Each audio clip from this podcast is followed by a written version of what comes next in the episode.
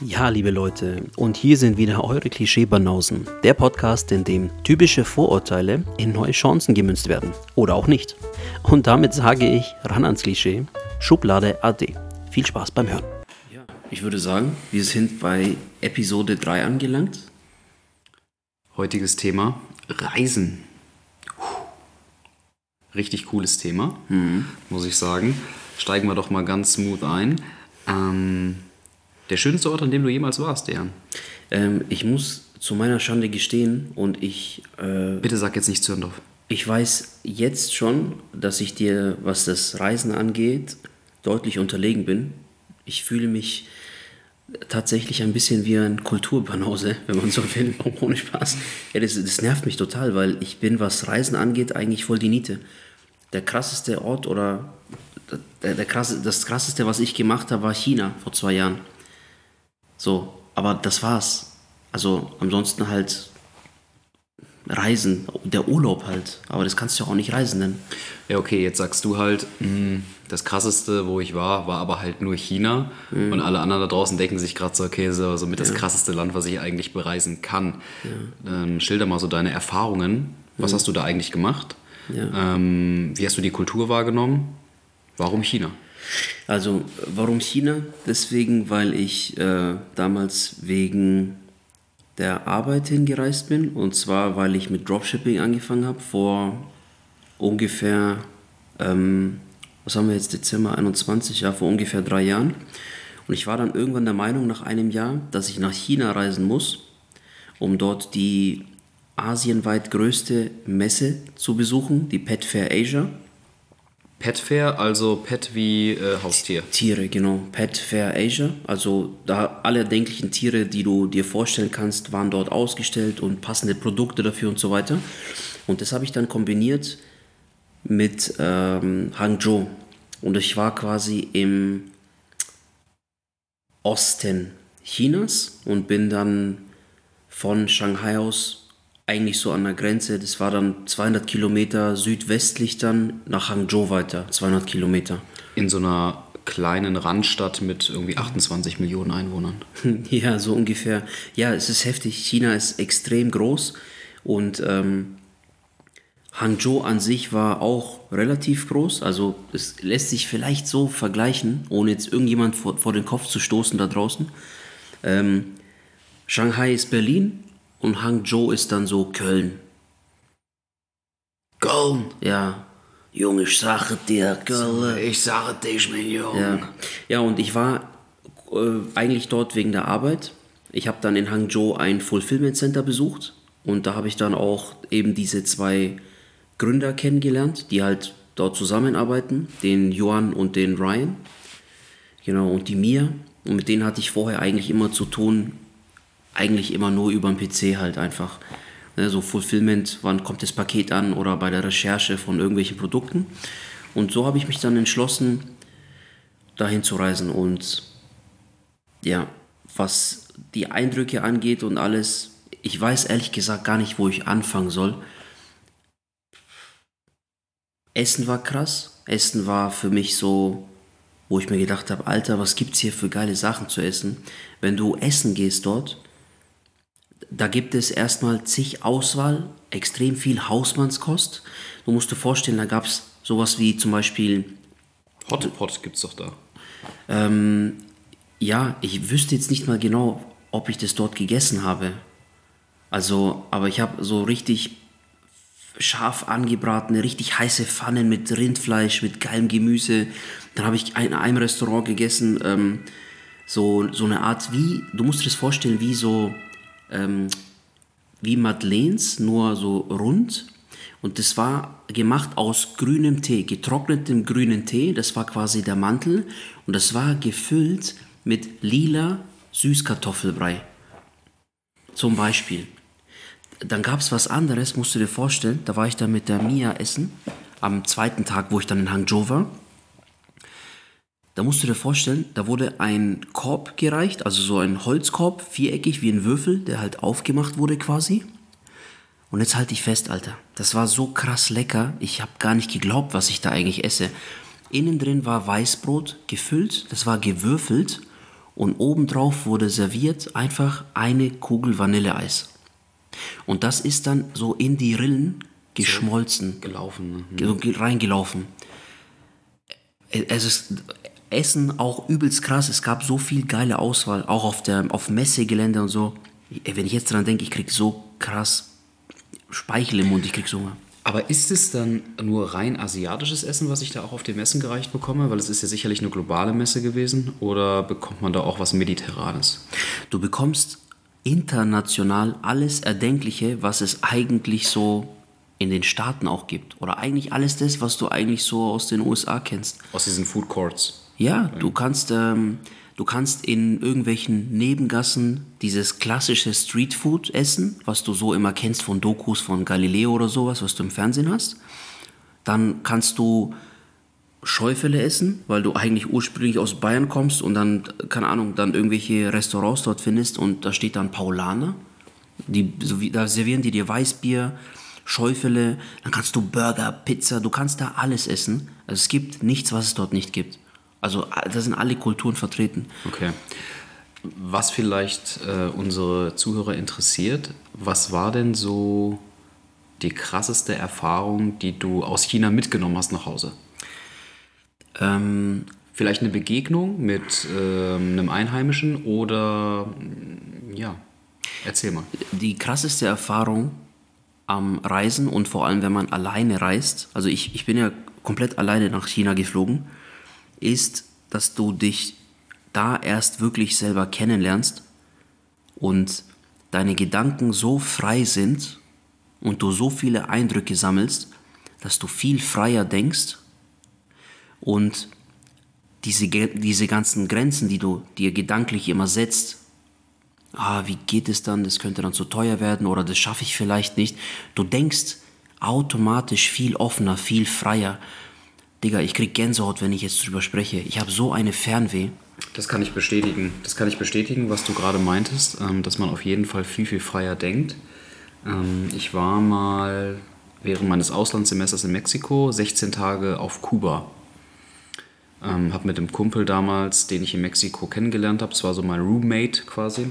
Der hat in, in Bamberg studiert, wir kannten uns vorher nicht. Dann haben wir uns eben da kennengelernt und sehr gut verstanden. Äh, Kilian, wenn du das hörst, Grüße gehen raus. Und dann habe ich mit ihm äh, eine Backpacker-Tour gemacht durch Kuba.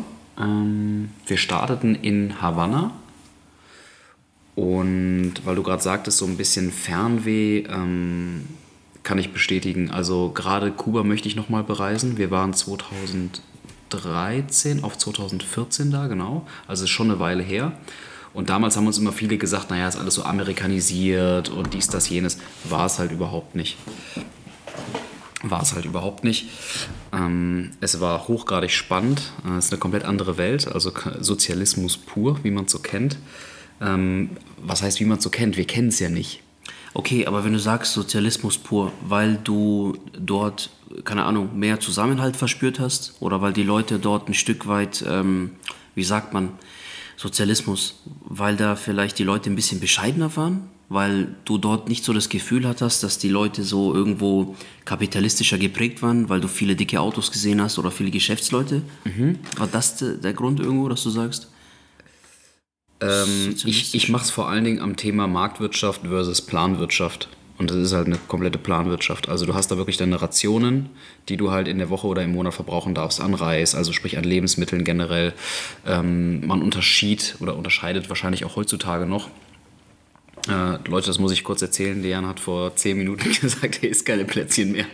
Und jetzt lacht er mich hier an die und isst schon wieder Zimtsterne. Äh, Die sind zu lecker, sorry. Die sind wirklich gut, muss man dazu sagen. Ähm, und du hast verschiedene ähm, Märkte für die Lebensmittel. Also du bekommst jetzt nicht auf einem Wochenmarkt äh, zum Beispiel dann auch Brot etc., sondern es gibt da so Gemüsemärkte, Obstmärkte. Dann bekommst du Käse und Wurst wirklich nur in ausgewählten Supermärkten. Da musst du wieder komplett einmal durch die Stadt laufen. Also wir hatten damals so einen Guia de Turista, hieß der. Und der hat uns in den ersten zwei Tagen begleitet, damit wir irgendwo wussten, wo es denn was gibt in Havanna. Äh, das war super spannend. Ähm, hat mir aber auch gezeigt, es ist wirklich ein komplett anderes politisches System. Äh, Thema Zusammenhalt. ich hatte ein ganz, ganz interessantes Gespräch auf der Reise. Wir sind dann ja weitergereist, quasi per, per Anhalter würde ich jetzt nicht sagen, wobei da habe ich gleich noch eine richtig witzig und gute Geschichte. Ähm, sondern mit, mit einem Bus dann quasi südwärts, also quasi von Havanna, relativ im Norden gelegen der Insel, bis runter nach Santiago de Cuba. Und dann in, na, ich komme jetzt gerade nicht mehr auf den Namen der Stadt, wahrscheinlich gleich im Laufe des Gesprächs nochmal, ähm, hatte ich dann ein Gespräch mit einer etwas älteren Kubanerin und dann hat sie mir auch erzählt, naja, also das, was du jetzt hier so wahrnimmst an Zusammenhalt, der vielleicht bei euch im Westen gar nicht mehr so besteht, weil vieles ist ja kapitalistischer geprägt und materieller, der war hier schon mal viel stärker. Früher in den 70er, 80er Jahren, als unser guter Fidel Castro noch ganz bei Sinnen war, ähm, da da hat der eine dem anderen mal Zwiebeln ausgeliehen, dies, das, jenes und man konnte wegen Milch klingeln und so. Inzwischen wird auch alles immer sehr stark für sich behalten. Also dieses Thema Sozialismus. Der Grundgedanke war jetzt über die Jahre hinweg auch dann irgendwann ein anderer, selbst in der Bevölkerung, gerade unter den älteren Leuten, die halt auch mal andere Phasen durchgemacht haben. Und ähm, um jetzt aber mal so ein bisschen von der politischen Ebene wegzukommen, es war eine unfassbar krass geile Erfahrung, die ich seither an die ich mich immer gerne so im Monatsrhythmus erinnere. Es ist ein ganz anderes Leben, es ist die Karibik, ähm, es riecht überall nach Kerosin und Sprit. Es fahren ganz alte, vermoderte äh, 60er, 70er Jahre Karossen aus den USA rum, die kaputt sind und verrostet sind bis zum geht nicht mehr. Aber diese Bilder, die man von Kuba kennt, auch gerade von Havanna und vom Hafen, ähm, diese verschiedenfarbigen alten amerikanischen Schlitten und so, du kommst dann da an und denkst dir, ey, das ist ja hier wirklich so. Und das hat mich so krass geflasht und es waren mitunter wirklich, kann ich guten Gewissens sagen, mit die geilsten und krassesten 16 Tage meines Lebens bisher, weil ich so viele Eindrücke gewonnen habe ähm, über, über sanitäre Einrichtungen, auf die du eigentlich gar nicht wolltest, weil du die schon geekelt hast, äh, wie, die, wie die Klobrille aussah. Also zig Dinge, die ich da mitgebracht habe. Ähm, warst du, ja. als du in Havanna warst, werden dort nicht auch die Zigarren gedreht? Wo du's, ich habe es im Fernsehen gesehen, ja. wo dann die Frauen wirklich mehrere Stunden lang, so wie in der Schule, in Bänken hintereinander auch und dann in so breiten Reihen sitzen und den ganzen Tag die Zigarren so richtig rollen und dann läuft so richtig schöne, entspannte Musik und so. Warst du dort? Hast du das gesehen? Ja, wir waren einmal in tatsächlich so einer Fabrik, die du gerade genannt hast. Und da, da war es so ähnlich, genau. Die haben dann da ihre Zigarrenblättchen gerollt, haben dabei ihren rumgetrunken hm. und äh, die äh, kubanische Musik, lateinamerikanische ja. Musik gehört, ja. ja. Ähm, also auch, muss man klar sagen, so eine Zigarre dort zu rauchen, egal ob ich jetzt Raucher bin oder nicht, ich bin per se kein Raucher. Auch kein Partyraucher oder so, war ich mal zu Abi-Zeiten, aber das hat sich dann schnell verflüchtigt. Hm. Ähm, das gehört so ein bisschen mit zum Flair. Ja. Verstehe. Das machst du halt mal an einem Abend. Verstehe ich. Und ähm, also Kuba würde ich gern nochmal machen. Aber dann mit meiner Familie gern. Ähm, ich habe eine Kubanerin kennengelernt, also hier in Deutschland, dadurch, dass ich ja am Wochenende eine Zeit lang immer Pizza ausgeliefert habe. Die Frau vom Pizzabäcker, also vom Chef, mhm. die war aus Kuba, ist aus Kuba und sie meinte, dass ähm, die Leute in Kuba ähm, wie sagt man, ähm, religiös bis spirituell sehr stark angehaucht sind und orientiert sind. Also die sind eher abergläubisch. Hast du dort irgendwie sowas ein bisschen mitbekommen? Kannst du das bestätigen? Also da glaubt man viel an Karma und sowas. Ja, kann ich zum Teil bestätigen. Ähm, ist mir jetzt gerade keine wirklich. Äh Weiß nicht, weil du so zum Beispiel vielleicht irgendwo spazieren warst oder irgendwie an der Bar, am Restaurant und dann hast du irgendwelche komischen Verhaltensweisen von Leuten mitbekommen oder du hast dich vielleicht so als Fremder ja, von außen, aus Europa, so irgendwie komisch verhalten und die haben dich dann gleich irgendwie so maßgeregelt oder dich auf irgendwas hingewiesen, du solltest, du möchtest das und jenes doch bitte doch unterlassen. Hast du da irgendwie so die Möglichkeit gehabt, dass dir jemand was erzählt hat oder so? Mm, ich könnte es mir vorstellen, aber ist mir mhm. gerade tatsächlich kein großartiges Ereignis im Kopf, wo ich sage, so ja, kann okay. ich total bestätigen, ohne jetzt äh, ja. behaupten zu wollen, dass es nicht stimmt. Mhm. Ähm, mir sind so ein paar witzige Szenen im Kopf, weil du gerade sagtest, was die irgendwie machen, was wir hier so nicht machen, die tanzen halt die ganze Zeit. Mhm. Die ganze Zeit. Ja. Wir sind dann auf so, einem, auf so einem Marktplatz gewesen und irgendwann wurde die Musik ein bisschen lauter gedreht und dann hat der alte, gefühlt 90-jährige Opa seine Frau genommen, Wow. äh, die gerade noch so stehen konnte und dann haben die da einen aufs Parkett gezaubert, im wahrsten Sinne des Wortes. Da haben wir uns einen abgelacht. Wir, haben- wir standen daneben, haben unseren rumgetrunken und hatten einfach eine geile Zeit, während wir dem, dem zugeschaut haben. Es ist einfach ein ganz anderes Lebensgefühl.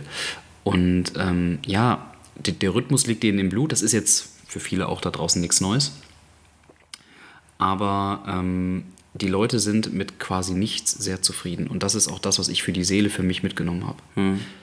Das wäre das wär eine meiner nächsten Fragen gewesen. Würdest du sagen, dass du irgendwas an Energie, an Verhaltensweisen, an der Philosophie deren Leben mit für dich mit nach Hause genommen hast und so in irgend so eine Schatulle gepackt hast, so nach dem Motto so, nehmt mir keiner mehr weg, das ist meins. Ja, A, die Erlebnisse, die ich dort gemacht habe ähm, und B, die Gastfreundschaft, weil wir sind ähm, natürlich äh, durch Kuba gereist, 16 Tage lang, da kann sich jeder vorstellen, als Studenten, die im Auslandssemester sind, macht man das jetzt nicht in Hotelarealen, A, weil die Kohle fehlt und B, weil wir das gar nicht wollten. Wir wollten halt wirklich im Land sein, wir wollten die Leute kennenlernen, wir wollten Kontakte haben. Und wir sind dann in so Casas Particulares, heißen die. Kannst du dir wirklich so vorstellen, du kommst halt in irgend, beispielsweise Santiago de Cuba an. Wiederhol dieses Wort bitte sofort. Welches? Casas de. Und bitte näher ans Mikro sofort, bitte. Casas Particulares. Wenn ich jetzt eine Frau wäre, äh, würde ich mich in dich verlieben. Okay. Wir nennen dich ab jetzt für die nächste Zeit, bis diese Podcast-Folge zu Ende Juan. ist. Ich wollte halt echt Juan sagen. Sorry, ich habe dich unterbrochen, Juan. Ähm, ah, jetzt wollte ich Ellere sagen, aber das ist ja griechisch, glaube ich. Ich weiß nicht mal, was das heißt. Das zum Thema, Ah. du kamst noch nicht so weit rum. Warte, warte, warte, warte. Wei, wei. Bye bye. Bye bye. äh, Mandarin für Gib Gas, Jung. Ja. Okay, ähm, Casas Particulares. genau. Und da musst, das musst du dir so vorstellen, du kommst dann in der Stadt an und du weißt halt noch nicht, wo du abends schläfst. Das heißt, du gehst dann so Straßenzüge lang, denkst dir, Mensch, hier ist doch eigentlich ganz nett. Und dann klopfst du an Haustüren. Nee. Ja, doch.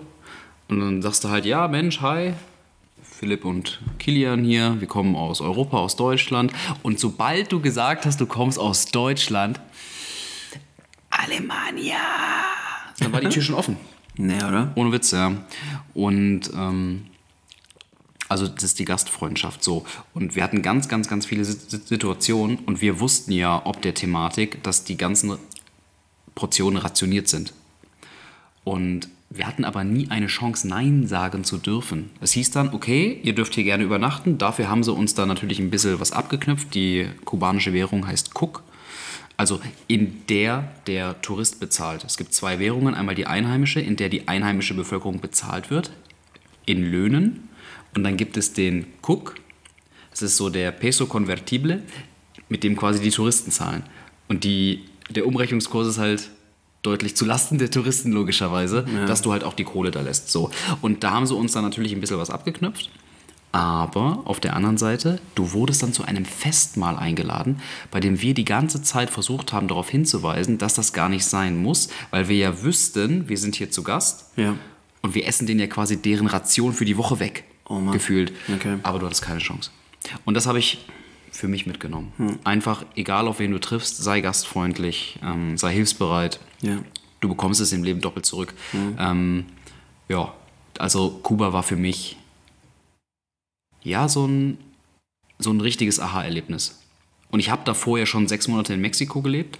Da waren wir ja 16 Tage auf Kuba und dann war ich nochmal zwei Monate wieder in Mexico City im, im Praktikum. Auch da habe ich extrem krasse Sachen erlebt. Auch Mexiko möchte ich nicht missen, eine ganz tolle Erfahrung gesammelt. Richtig cool. Ja. Es ist tatsächlich so, wie du es teilweise im, ähm, im, im Fernsehen siehst, so wieder Thema Galileo. Da habe ich so einzelne Bilder im Kopf, wo sich dann die Leute nach Feierabend dann noch verabreden und dann einfach abends zu Hause den Tisch decken, die, ähm, die Tischdecke ausbreiten, Teller, Musik an, die genießen so richtig den Moment. Und du hattest es ja vorhin auch gesagt, du hattest dann so einen riesen Spaß mit deinem Kumpel, als die Musik dann irgendwo mitten in der Stadt anging.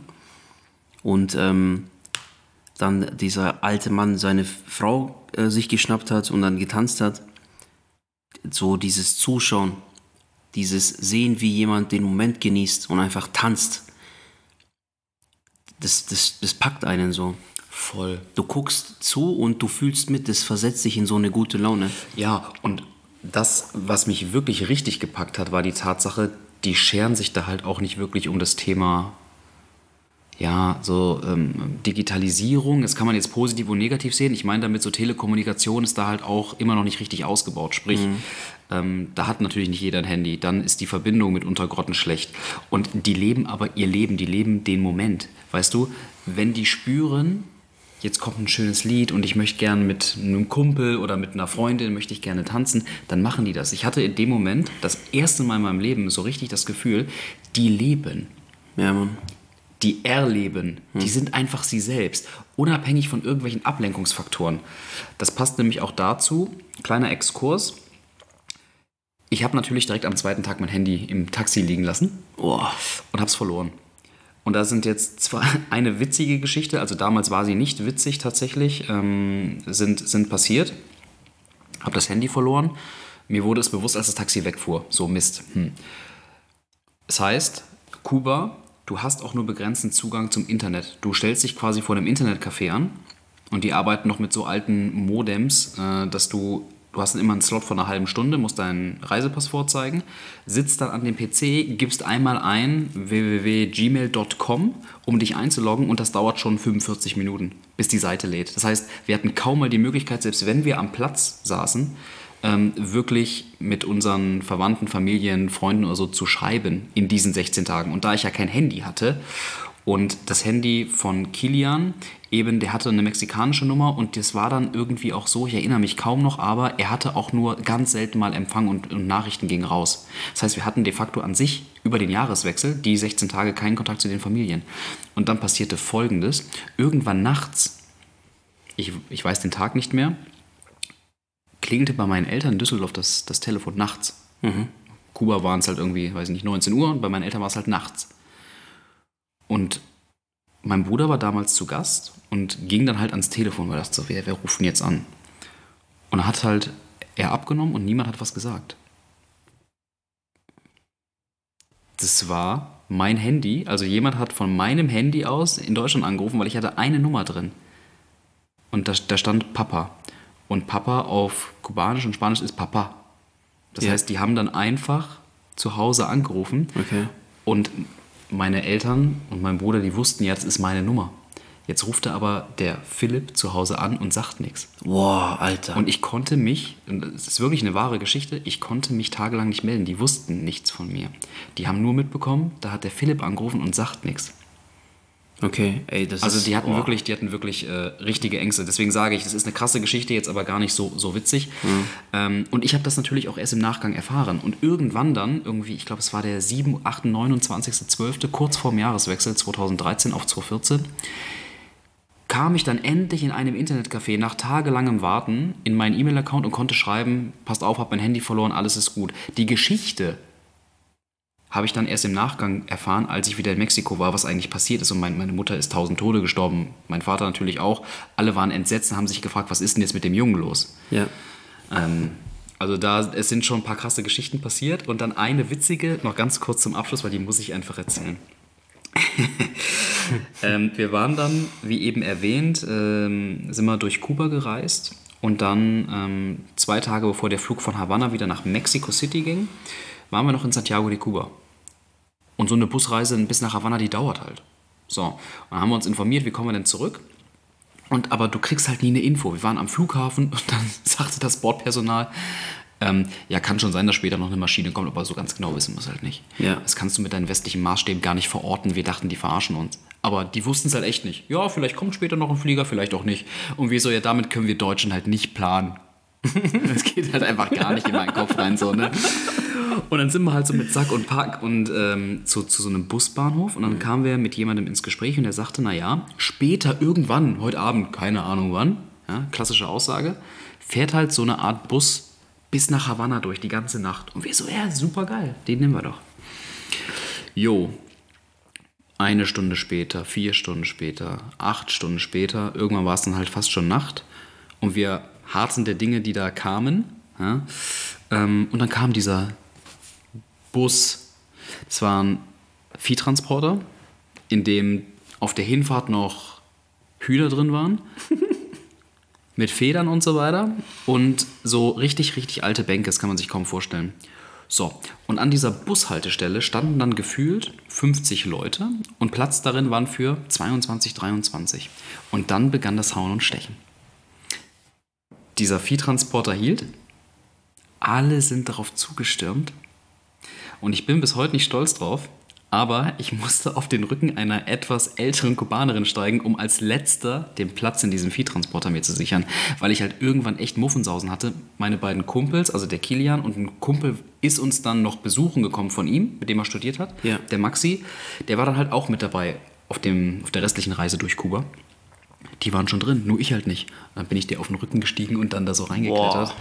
So, dann saßen wir da drin und dann ähm, war das eine deklarierte Fahrt von irgendwie 16, 17 Stunden. Und dann fuhrst du halt durch Nacht und in diesem Viehtransporter, es herrschte kein Licht, es war kein einziges Licht da. Und irgendwann haben die dann die Klappen noch runtergemacht. Da war dann so eine Plane, wie aus so alten Western-Filmen, wurde dann da rumgespannt, du hast nichts gesehen. Der Kilian hatte vom Klettern so eine Kopflampe. Der war der Einzige in diesem Viehtransporter, der, der hat dann damit irgendwie so ein Buch gelesen, was wir auf der Reise mit hatten.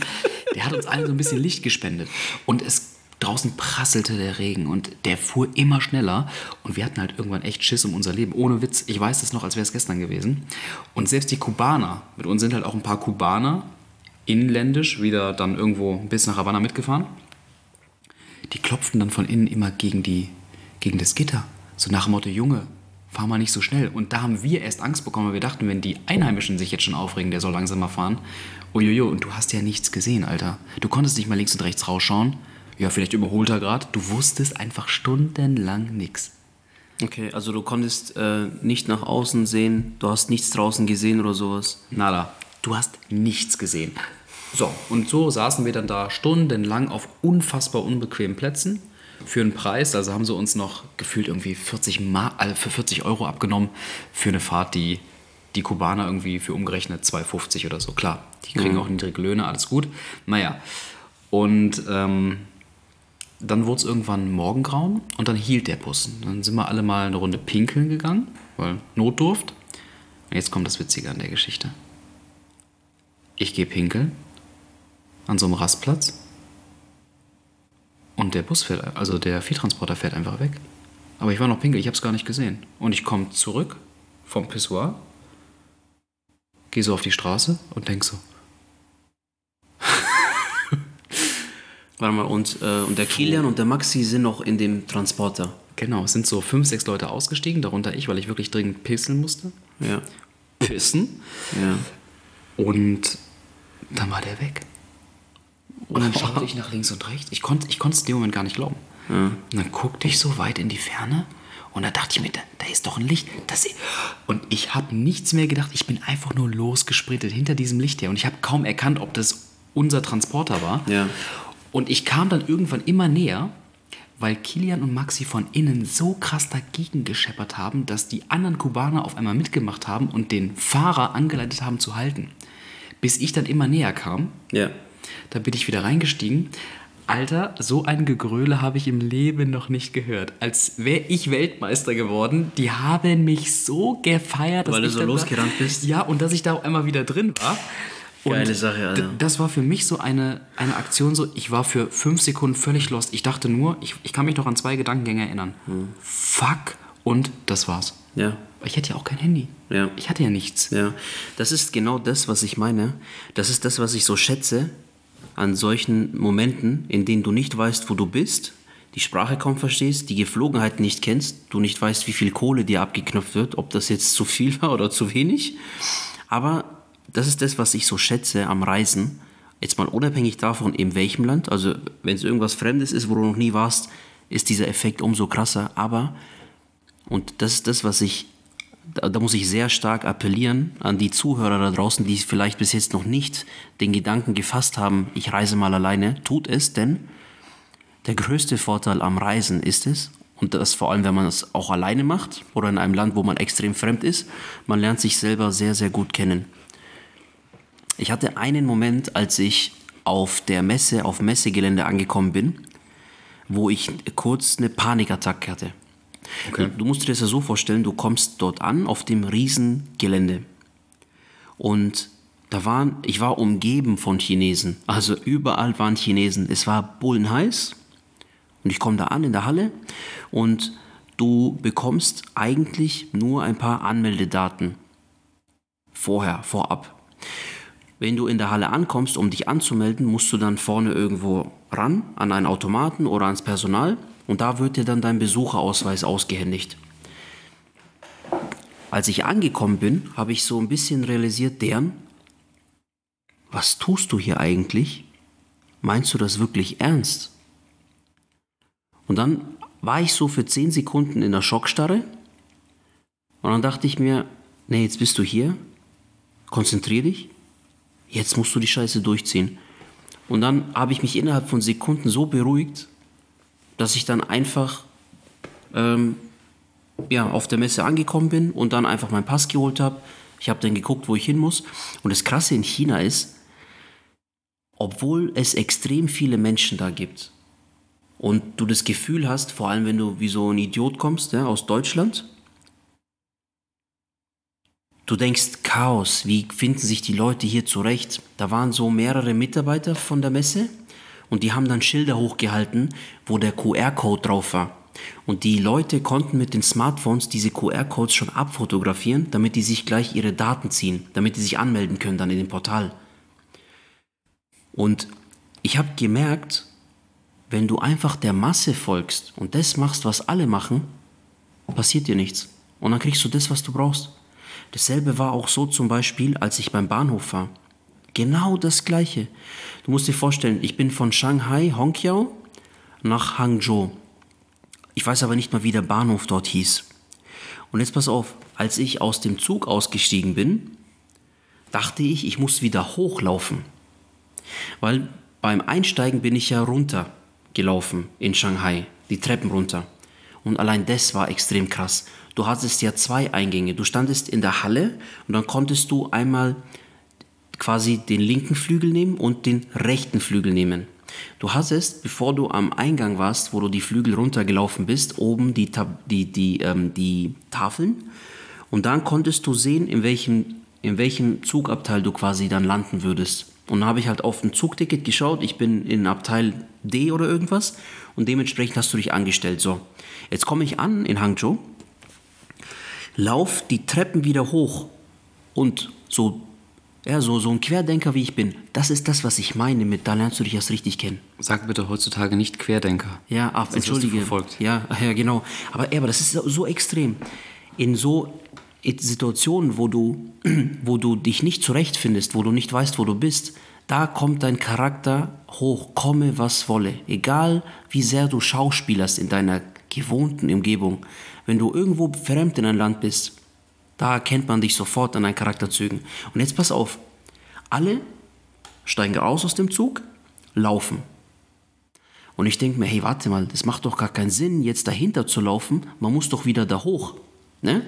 Weil der schlaue Dern, der guckt ja und ja, der wird sich auskennen in China. Ne? Er denkt ja nach. Jetzt pass auf, ich laufe hoch. Dann gehen, ich weiß nicht mehr genau, wie es war du bist dann zugelaufen auf so eine Art Tor. Da waren so wie, ähm, wie eine Pforte und da haben die Leute gewartet, bis dann quasi der Bahnmitarbeiter die runtergelassen hat. So, der kleine Dern läuft hoch und keine Ahnung, gefühlt 200 Chinesen schauen mich so verdutzt an und ich sage dann auf Englisch zu dem so sinngemäß, äh, ja, hallo, ich würde hier gern durch, äh, ich muss da mal weiter. Und dann sagt er, ja, äh, Ticket bitte.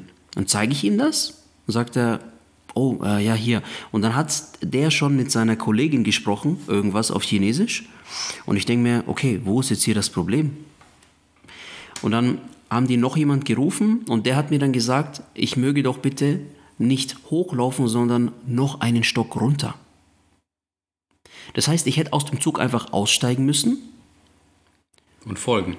Und den anderen folgen, aber noch ein Stockwerk runter. Und dann musst du dir erstmal geben, wie groß das in China ist, also am, am Bahnhof da. Das war so krass groß. Ich musste später, ich musste dann Aufnahmen zeigen vom Handy. Deswegen schwelge ich so in diesen Erinnerungen, weil mir tut es in meinem Herz, ich kriege so einen leichten Herzschmerz, weil ich wieder dorthin zurück möchte. Es ist alles so krass, krass, hochgradig organisiert und sauber und durchdacht und modern. Das ist, wenn du dann zurückkommst nach Deutschland,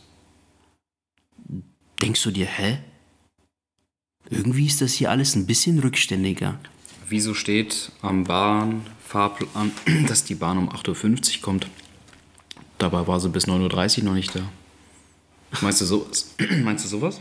Äh, ja, du sprichst jetzt so über diese Unzuverlässigkeit und sowas, meinst du? Oder ja, was meinst einfach du jetzt? über, über generell, dass wir in verschiedenen Bereichen, wie zum Beispiel auch dem Bahnverkehr, ja deutlich hinterherhinken, weil wir es da einfach nicht auf die Kette bekommen, Bahnfahrpläne einzuhalten oder die Infrastruktur einfach immer noch nicht so ist, wie sie sein sollte. Ja. Ähm, Ich, ich sag dir mal was, mein Lieber.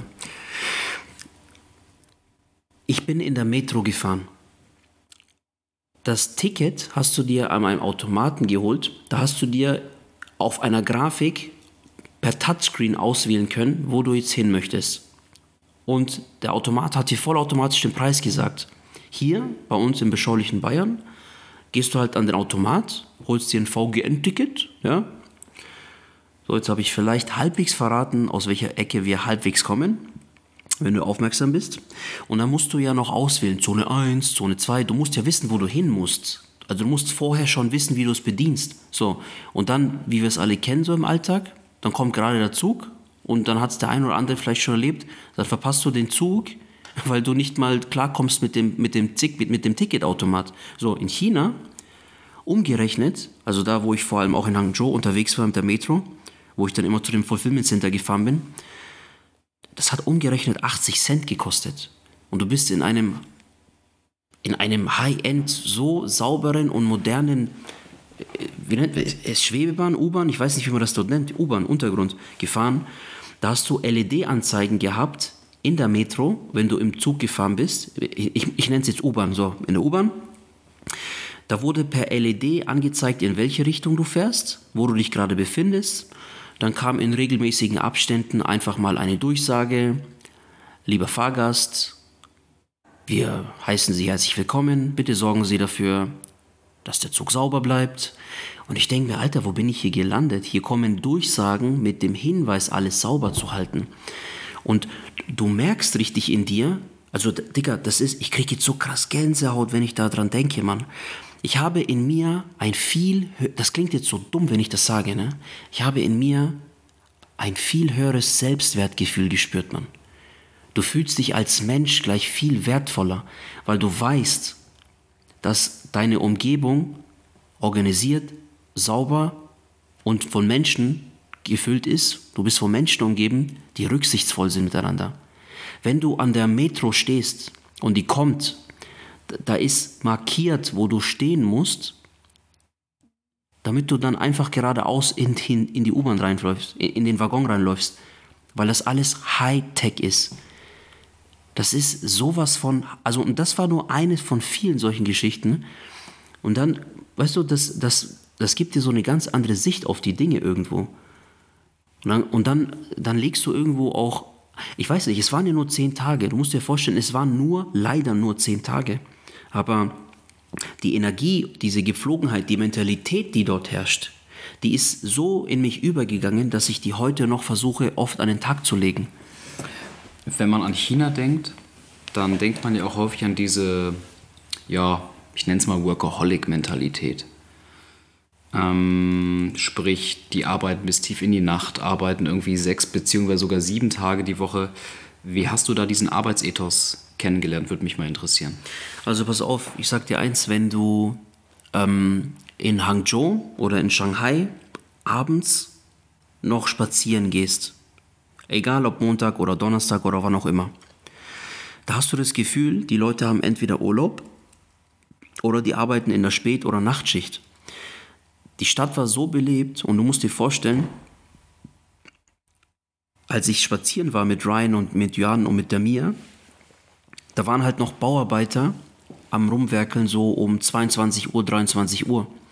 Und du warst halt umgeben von Regen, Verkehr, äh, alles war total beleuchtet, Action, also es war total belebt. Und auf der einen Seite fasziniert dich das als jemand, der das nicht kennt, aus Europa oder aus Deutschland, wo es geregelte Arbeitszeiten gibt, wo Manni halt morgens um 9 noch auf der Baustelle ist mit seinem Presslufthammer und um 16 Uhr Feierabend. Und um 12 mit seinem Bierchen. Zum Beispiel. Ähm, Klischee.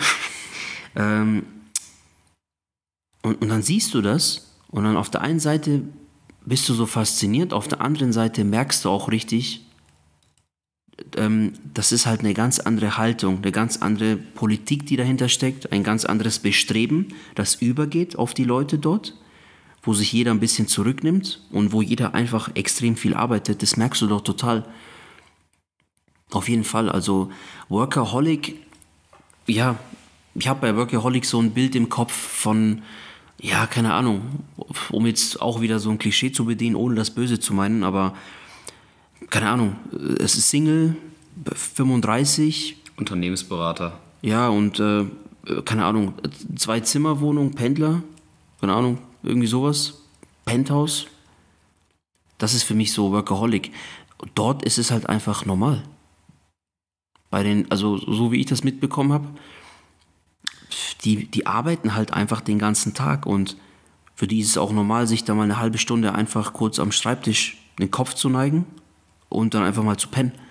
Ja, das ist die Kultur, ne? Das mhm. ist die Kultur. Mhm. Ich meine, die haben ja auch andere Gepflogenheiten, wenn man an das Thema Essgewohnheiten und so denkt. Also dieses, wenn es ihnen schmeckt, ähm, dann wirst du ja bestätigen können, dann rülpst man auch ganz gern mal oder man lässt mal ein Pfürzchen entfliehen, äh, was ja hier total verpönt ist. Ähm, also, ich habe mir tatsächlich, bevor ich die äh, Reise angetreten hatte, ein paar Videos auf YouTube angeguckt, dass man doch ein paar Dinge unterlassen möchte und ähm, wie man sich verhalten sollte, wenn man irgendwo zu Gast ist und so weiter. Und ich habe dann auch bei Johann und bei Ryan über ein paar Sachen nachgefragt und die meinten, das ist gar nicht so.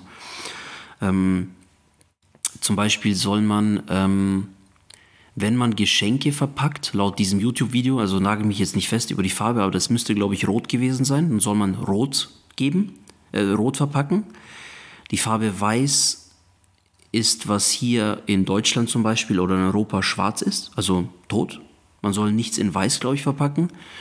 Und ähm, Tatsache, der Chinese erachtet das Geben von Trinkgeld als Beleidigung. Okay. Ähm, da komme ich dann auch gleich drauf. Thema Verständnis und auch so ein bisschen mehr Empathie, die du automatisch bekommst durch das Reisen in andere Länder erinnere mich dann dran, weil da habe ich das dann, das hatte ich, das Erlebnis hatte ich dann beim Pizza ausliefern einmal. Ähm, aber ich habe es tatsächlich einmal gehabt, das hat mich dann echt angeekelt, da war ich im Hotel dann, da war ich dann noch in Shanghai und da ist dann abends einer gekommen und der hat sich dann so zwei Tische weitergesetzt. Und hat er bei der Suppe voll geschlürft, voll laut. Dann hat er immer so Knochenstücke und sowas rausgespuckt, geschmatzt. Ich glaube, der hat sogar einmal gerülpst. Das hat mich dann so angeekelt, dass ich mich dann weggesetzt habe und dann wo anders weitergegessen hatte, glaube ich. Oder ich habe dann sogar ganz aufgehört zu essen. Aber ähm, anscheinend gibt es schon das ein oder andere, was man hier hört, was dann dort auch tatsächlich so ist, definitiv. Ja, und mit unserer Denke ist es halt dann, wie du richtig sagtest, so dieses angeekelte Gefühl dabei, sondern sieht es damit ja gar nicht aus, hm. sondern, ähm, sondern. Ja, sondern ähm, passt. Ja für die ist es quasi ein mitunter auch Qualitätsmerkmal des Essens, was sie dann gerade zu sich genommen haben. Ähm, auf jeden Fall total spannend, was du erzählst. Mm, wenn du es jetzt runterbrichst auf einen, ja, so ein Learning aus deiner Zeit, aus den zehn Tagen, häufig auf der Messe, ab und an in der Stadt, aus China. Was würdest du jetzt sagen ähm, über das Thema Reisen hast du am ehesten für dich nach den zehn Tagen begriffen, als du wieder auf dem Rückflug saßt Richtung Deutschland? Es gibt mir ein Stück weit mehr Gelassenheit, weil ich dadurch realisiere, dass es viel mehr zu sehen gibt als das, was wir in gewohnter Umgebung haben. Und es zeigt mir, wie klein wir eigentlich und wie unbedeutend wir sind. als Personen, die keine Ahnung, sich in einer Sippschaft, in einer Sippschaft bewegen. Also nehmen jetzt zum Beispiel wieder Deutschland, nehmen so typische Gepflogenheiten aus Bayern.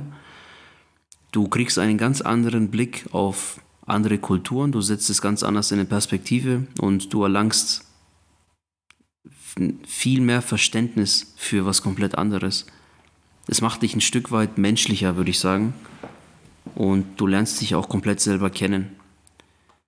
Thema Eigenständigkeit, auf jeden Fall. Ähm, würde ich auch unterschreiben. Für mich ist so ein, ein Ding, warum ich sage, Reisen ist einfach meins. Ich möchte noch viel mehr von der Welt sehen. Und jetzt gar nicht mal nur hinsichtlich irgendwie jetzt Landschaften oder Orten als solche, sondern eben auch wirklich verschiedener Kulturen. Äh, die Tatsache, dass ich der Meinung bin, dass, der, dass man sich im Alltag hier, in dem man ja häufig auch gefangen ist, sich mit so vielen Nebensächlichkeiten auseinandersetzt, die du erstmal richtig verstehst, dass du in deinem eigenen Kosmos lebst, wenn du mal rauskommst. So bedeutet, ähm, alle Probleme, die ich vielleicht in meinem Alltag habe, sind eigentlich so unbedeutend. Die sind so unfassbar unbedeutend. Die haben nichts damit zu tun, wer ich bin, was ich möchte, sind an sich auch keine sogenannten Probleme, sondern vielleicht eher so ein paar Aufgaben, vor die ich gestellt werde. Also man über, übersteigert natürlich in seinem Alltag immer so seine eigene Welt, ist ja klar, weil ich komme ja nicht so häufig raus. Deswegen ist für mich Reisen ganz, ganz wichtig, Erfahrungen sammeln und so mein, mein Credo ist einfach, ich möchte irgendwann, bevor ich das Zeitliche segne, zurückblicken können auf ein Leben, und mich an die tollen Dinge erinnern, die ich erlebt habe, mit verschiedenen Menschen gesprochen, verschiedene Kulturen erlebt, verschiedene Orte gesehen. Ähm, ja, mal so die Peripherie betrachtet, weißt du? Ähm, das ist das, was Reisen ausmacht. Und demgemäß glaube ich, haben wir beide da echt noch, echt noch viel zu tun, ne? weil ich war schon an dem ein oder anderen schönen Ort der Erde aber da habe ich auf jeden Fall noch ganz viele, wie, wie sagt man so schön, auf der Bucketlist. Hm. Ja. Gibt es, vielleicht schließen wir für die heutige Folge damit dann auch ab, gibt es ähm, einen Ort, einen Sehnsuchtsort, an den du denkst und sagst, wenn es morgen passieren würde, dass ich wüsste, das war's dann würde ich heute Abend die Sachen packen und dahin gehen, fliegen, tauchen, schwimmen, Fahrrad fahren, skaten. Ähm, nein, den gibt es nicht wirklich. Ich glaube, ich würde ganz gerne nochmal nach China reisen, aber dann in ein Gebiet, wo ich dann auch zum Beispiel mal in so einem richtigen Tempel bin, wo Mönche sind weil ich so ein, weiß nicht, irgend so ein unterbewusstes Bedürfnis habe, den Buddhismus näher kennenzulernen.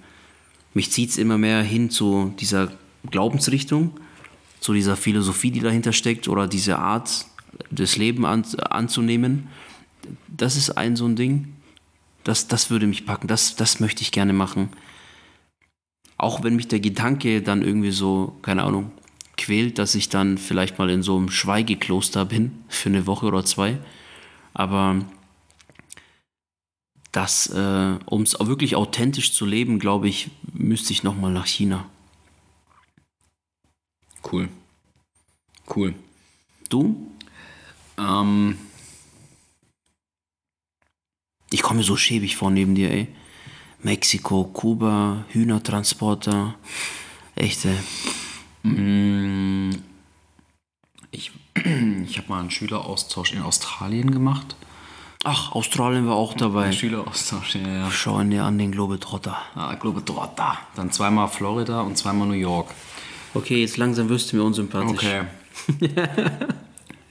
ähm, und da gibt es ja weitaus andere. Aber ich, ich bin auch froh, dass meine Eltern, meinem Bruder und mir, also uns als Familie, viel ermöglicht haben. Also wir sind immer mal auch miteinander gereist. Das war echt ganz, ganz toll. Aber das ist eben auch mein Anspruch, dass ich das eben ermögliche, meiner kleinen Familie. Ne? So, zurück auf deine Frage. es gibt viele Orte, an die ich unbedingt mal möchte. Zum Beispiel, ich würde gerne auch mal Singapur kennenlernen. Ich möchte unbedingt gerne mal Kanada kennenlernen. Aber wenn du mich jetzt nach einem Sehnsuchtsort fragst, würde ich wahrscheinlich nochmal Kuba sagen, weil mich das so geflasht hat und ich die Zeit so genossen habe, weil ich mal einen völlig komplett anderen Blickwinkel auf mein Leben bekommen habe. Weil es unglaublich Spaß gemacht hat, auch einfach. Ähm, aber es ist an sich kein Sehnsuchtsort, sondern ich würde unglaublich gerne mal Südamerika komplett bereisen. Und dann nochmal die Karibik mitnehmen. Ähm, und mit bereisen meine ich tatsächlich so, wie ich es damals gemacht habe. Ähm, klar, jetzt mit einer Familie, wir haben ja eine kleine Tochter, ist jetzt dieses Backpacking natürlich so nicht möglich. Ähm, Finde ich auch nicht schlimm. Aber mir würde es jetzt nicht reichen, Kreuzfahrt, Hallo Guatemala, war schön hier am Strand und morgen geht es weiter äh, nach Chile oder so ähm, sondern wirklich auch das Landesinnere sehen. Ne? Das, das ist so runtergebrochen. Es ist kein Sehnsuchtsort, es ist eher so ein Sehnsuchtskontinent auch. In, in Latein oder Südamerika habe ich mich damals sehr, sehr wohl gefühlt, obwohl es ja eigentlich, Mexiko ist ja eher Mittelamerika noch. Ähm, aber das wäre das wär so bei mir. Und das Allerwichtigste ist, dass ich es mit Menschen mache, die mir was bedeuten.